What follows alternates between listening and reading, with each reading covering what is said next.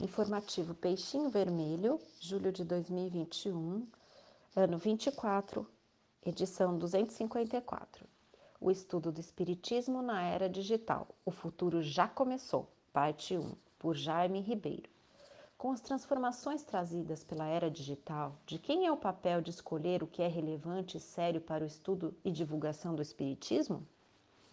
Quando se vos diz que a humanidade chegou a um período de transformação e que a Terra tem que se elevar na hierarquia dos mundos, nada de místico vejais nessas palavras. Vede, ao contrário, a execução de uma das grandes leis fatais do universo, contra as quais se quebra toda a má vontade humana.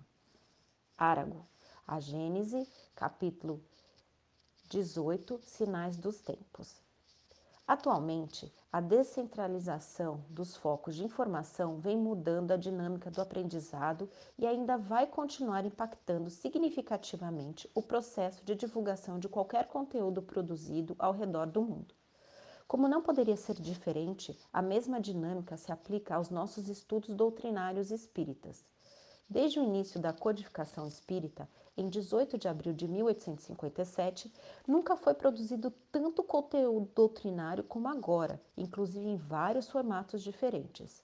Já contamos com várias iniciativas em plataformas como YouTube, Facebook e Instagram, que divulgam e propagam a nossa doutrina.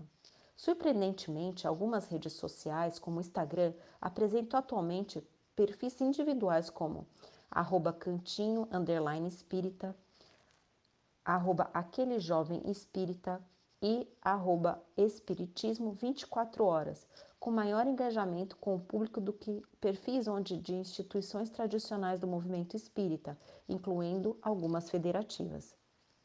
Até mesmo alguns dos palestrantes mais queridos e requisitados pelos grandes eventos não possuem tanta relevância digital como algumas pessoas que ainda não são conhecidas no movimento espírita e administram seus espaços seu espaço digital de divulgação e propagação da terceira revelação. A nova dinâmica trazida pela internet proporciona a oportunidade de revelar talentos que, muito provavelmente, não teriam a oportunidade de compartilhar seu trabalho em uma escala como a que rede mundial oferece.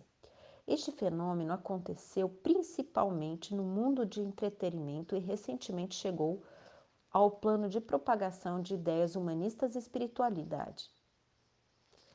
A revolução digital vem afetando a forma como nos relacionamos, mas também vem empoderando indivíduos e descentralizando o poder de influência e formação de opinião que era quase sempre uma exclusividade de organizações estruturadas ou pequenos grupos de pessoas a serviço dessas instituições.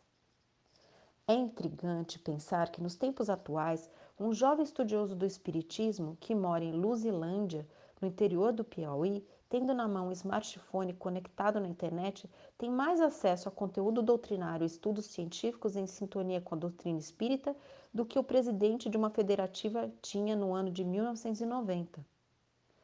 O tempo que um grande estudioso do Espiritismo levava para pesquisar, confrontar ideias e encontrar referências relevantes para uma palestra ou trabalho foi reduzido de anos para alguns dias ou até mesmo horas de dedicação. Isso é uma revolução no processo de criação do pensamento espírita. No início do ano, eu fiz uma visita à casa onde morou Chico Xavier em Uberaba. Uma matéria da revista do Espiritismo que estava colada na parede me chamou muito a atenção. Ela dizia que as religiões não poderiam mais prescindir do rádio e da televisão e que, sem o concurso da moderna tecnologia, o ideal da evangelização seria uma quimera. Apenas para fazer uma comparação, o YouTube iniciou suas atividades em 2005 e o Facebook em 2004, mais ou menos na mesma época da matéria mas estavam longe de assumir o protagonismo que hoje ocupam no consumo de mídia. Apenas em 2007 o iPhone foi lançado. Todos nós sabemos o que aconteceu após a sua apresentação. O smartphone da empresa Apple impactou o mundo de uma forma como poucas inovações tecnológicas fizeram. Isso leva a crer que nossos irmãos que estavam discutindo a difusão da doutrina e o papel do rádio e da TV ao processo de unificação, assim como todo mundo, não faziam ideia da revolução digital que estava prestes a acontecer em poucos anos. Algumas décadas estavam discutindo a importância do papel do rádio e da TV para a divulgação doutrinária. Imagine se devemos discutir isso agora, já que podemos usar a rede para conectar com o mundo todo a baixo custo? O nosso trabalho principal agora é nos capacitarmos para entender o que é relevante ou não para as pessoas. A diferença em relação às décadas passadas é que essa função de decidir o que é importante e o que merece a nossa atenção já não é mais tarefa de qualquer instituição. Em um mundo com abundância de informação e conteúdo, quem desejar decidir o que deve e o que não deve ser lido, ouvido ou discutido não poderá mais alcançar esse objetivo. A era digital inaugurou o tempo de protagonismo individual. Pessoas e instituições são capazes de produzir e propagar conteúdo na mesma proporção, quem vai decidir o que é bom e importante é o público-alvo. No nosso caso, o espírita que está conectado nas plataformas digitais e consome palestras, textos e podcasts. Bom saber que hoje, com o concurso da tecnologia digital, todos estão a apenas poucos cliques de juntar as últimas conquistas da ciência, as grandes análises filosóficas e o conteúdo da doutrina espírita. A codificação e as demais obras de Kardec, por exemplo, já estão disponíveis na palma das nossas mãos após o lançamento do app da Kardecpedia no final de 2018. Todos os volumes produzidos pelo codificador cabem agora no nosso bolso e estão conosco em toda parte. O grande legado da evolução tecnológica atual é, empoderar o indivíduo, Atualmente, cada um de nós possui mais poder para fazer nossa parte na transformação do mundo do que as eras passadas, as gerações passadas. A era digital nos deu acesso a um potencial de realização e criação que facilita a nossa tarefa como espíritos encarnados em que era de transição planetária. Por isso, relembrando, sempre que temos um papel importante nesse processo de transição planetária. Nunca houve uma geração com tanta capacidade de levar espiritualidade para tantos corações, uma velocidade que acompanha a urgência do momento. A pergunta que nos vem à mente agora é: como vamos lidar com essas mudanças e com todas essas informações? Como disse François Arago, as leis fatais do universo quebram toda a má vontade humana. O que nos indica que não importa o que achemos do progresso humano, ele é uma lei natural de Deus e vai seguir seu curso mesmo diante de nossos protestos e incompreensão.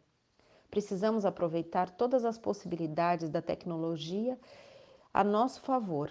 Não há mais espaço para advertências como aquele perfil do Instagram que não deve ser seguido porque não está de acordo com os princípios doutrinários, ou aquele blog que não tenha homologação ou selo de uma instituição doutrinária reguladora. Espero que eu não seja a primeira pessoa que vai contar isso para o movimento espírita, mas o tempo de seleção particular de exclusividade, de curadoria e validação de autenticidade para os conteúdos doutrinários acabou. O poder de dizer para as pessoas o que elas fazem ou deixam de fazer está passando por transformações em todas as instituições humanas. Até mesmo porque o papel que achamos de poder não é apenas apontar o que deve ou não deve ser feito por todo mundo Existe também uma função social que organiza comunidades e unifica as pessoas em torno de um propósito comum. As instituições que faziam o trabalho de dizer se uma obra, uma palestra ou até mesmo uma editora são confiáveis, precisam olhar para dentro e compreender melhor seu novo papel na propagação e divulgação do Espiritismo. Em um mundo no qual a censura, a produção de conteúdo tornou-se impossível, a validação e avaliação de milhares de publicações disponibilizadas diariamente já não faz sentido. Faz-se necessário que as casas facilitadoras do movimento consigam ressignificar a importância de algumas tarefas prioritárias. A mais importante delas é gerar mais conteúdo para de alguma forma se posicionar contra os desvaneios e a ignorância doutrinária. Dizer se um livro deve ou não deve ser lido, vendido nas casas espíritas, ou se um palestrante deve ou não falar em algumas instituições, tornou-se tarefa impossível. para cada livro proibido surgem dezenas de conteúdos sobre os mesmos na internet para cada palestra classificado, palestrante classificado como indevido por uma instituição, existem milhões de likes que o recomendam e o endossam para o mundo. Hoje em dia, ao invés de nos preocuparmos em fazer o controle de conteúdo doutrinário produzido no mundo, precisamos nos ocupar em ensinar os indivíduos a fazer análises críticas do que está sendo produzido e estudado obviamente utilizando como base a codificação e as principais obras espíritas complementares. Esse é o nosso papel. Nessa nova configuração de relevância e conexão com o público, em especial com as novas gerações, tornou-se mais importante que uma instituição representativa e séria se ocupe em gerar o máximo de conteúdo relevante do que insistir em classificar e validar o que é puro e fundamentado do ponto de vista doutrinário. Disponibilizar todo o conteúdo já produzido pela doutrina espírita em novos formatos e liderar novas produções de colaboradores independentes é uma tarefa prioritária para as grandes instituições que precisam, cuidar para não se tornarem irrelevantes em alguns anos. Sabemos que a humanidade nunca foi muito precisa em prever o que aconteceria no futuro. Ao longo da história, sempre falhamos quando tentamos construir essas narrativas, o que leva a crer que essa tarefa é ainda mais desafiadora atualmente, devido à velocidade da transformação digital. De toda forma, imaginar um futuro para a maneira como vamos estudar o Espiritismo em alguns anos é uma tarefa tentadora e, de certa forma, necessária para um tempo de tantas transformações no mundo. A abundância de nossas informações e a dependência do mundo digital já é um fato. Nunca tivemos tantos livros, vídeos, podcasts e blogs disponíveis como hoje. Com tanto conteúdo acessível e uma completa descentralização de influência e análise doutrinária proporcionada pelas novas tecnologias, continuar querendo apontar o que é relevante para ser uma missão impossível para as lideranças do movimento espírita atual. Por isso, conscientizar os espíritas, em especial os mais jovens, da necessidade da consulta sistemática e recorrente às bases da doutrina espírita é uma tarefa urgente. No mundo de excesso de informação, a formação é mais poderosa do que a censura. Por isso, defendo que o caminho é gerar conteúdo bom e relevante para pessoas que tenham capacidade de analisar qualquer coisa de forma crítica. Afinal, ensinar o pensar por conta própria é mais poderoso do que vendar os olhos ou tentar diminuir ou ser intolerante com o que é diferente do que acreditamos. Nossos antepassados não foram muito felizes quando seguiram esse caminho no processo de defesa da propagação da primeira e da segunda revelação da lei de Deus. Muito provavelmente, em um futuro próximo, não estudaremos tão frequentemente a doutrina por meio de estudos sistematizados, com leituras de livros e de forma continuada, como é feito por muitas instituições.